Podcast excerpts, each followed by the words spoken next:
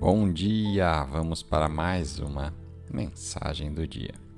E a escritura de hoje está na carta aos Hebreus, no capítulo 11, no versículo 1. A fé é a garantia do que se espera e a prova do que não se vê. O tema de hoje: quando não podemos ver. Quando Vemos o favor de Deus, as portas se abrindo, a nossa saúde melhorando, as pessoas certas aparecendo. É fácil acreditar que Deus está agindo em nossas vidas. Mas às vezes, quando estamos orando e crendo, mas não há sinais visíveis de que isso vai acontecer.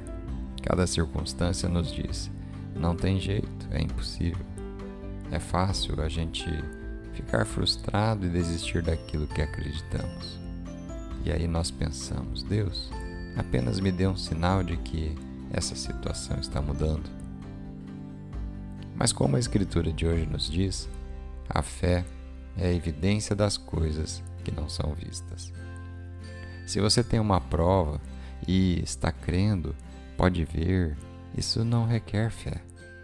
Para alcançar o seu destino, haverá momentos em que não haverá evidência nenhuma e você terá que cavar mais fundo e dizer: Eu não preciso ter a evidência. Eu não sou movido apenas pelo que eu vejo, eu sou movido pelo que eu creio. E Deus, eu sei que tu és fiel ao que prometeste.